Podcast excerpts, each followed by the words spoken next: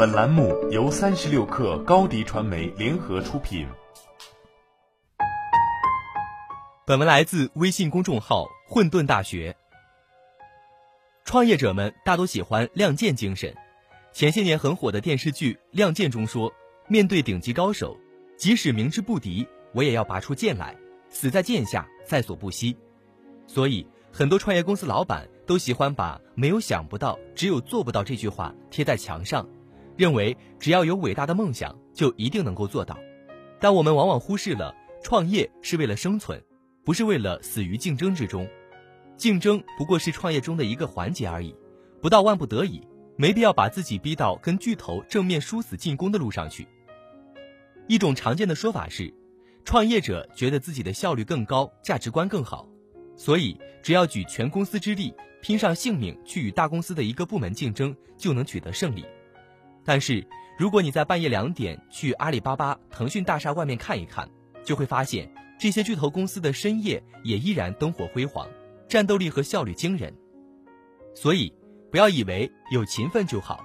很多时候，我们非常的勤奋，只是为了掩盖自己思考上的懒惰而已。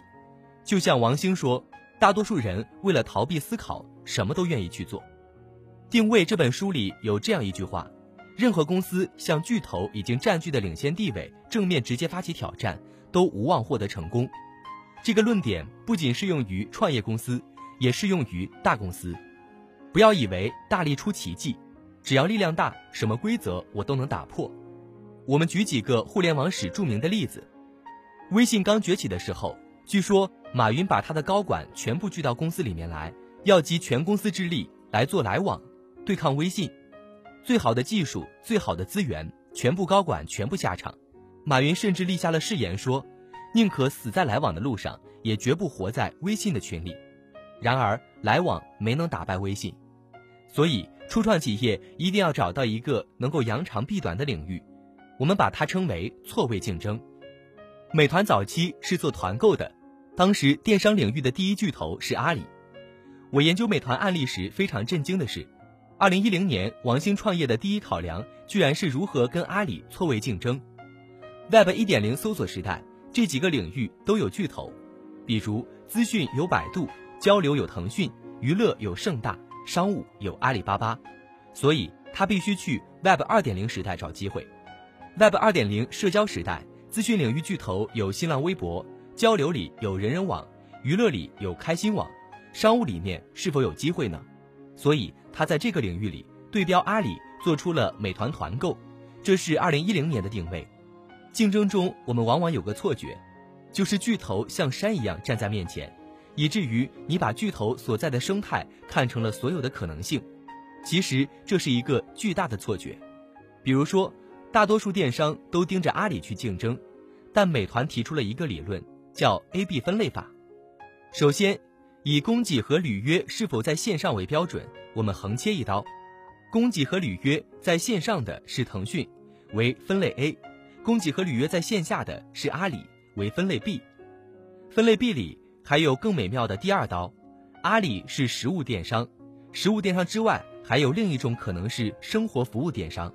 举个例子，外卖是生活服务电商，卖书、家电、衣服是实物电商。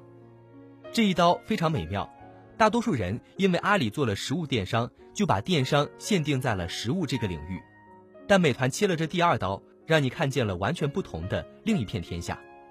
生活服务电商里还可以切第三刀，异地生活服务电商和本地生活服务电商。王兴的分析非常有趣，说为什么要做生活服务电商而不做实物电商？因为如果跟阿里的聚划算正面直接竞争，就得有物流，这对创业公司来说是极高的成本，不如先认输。回过头来看，同一时刻其他团购网站的选择是什么呢？二零一零年、二零一一年的千团大战。百分之五十八的公司选择了实物电商，他们不是被美团打死的，是被阿里聚划算打死的，是典型的死于亮剑精神的案例。错位竞争不是自甘弱小，而是为了让棋盘变大。让棋盘变大，不是在同一个平面里变大，而是击穿以后变成更高的维度，在更高的维度里变大。好了，本期节目就是这样，下期节目我们不见不散。欢迎加入三十六课官方社群，添加微信 baby 三十六课 b a b y 三六 k r，获取独家商业资讯，听大咖讲风口，聊创业，和上万课友一起交流学习。高迪传媒，我们制造影响力。商务合作，请关注新浪微博高迪传媒。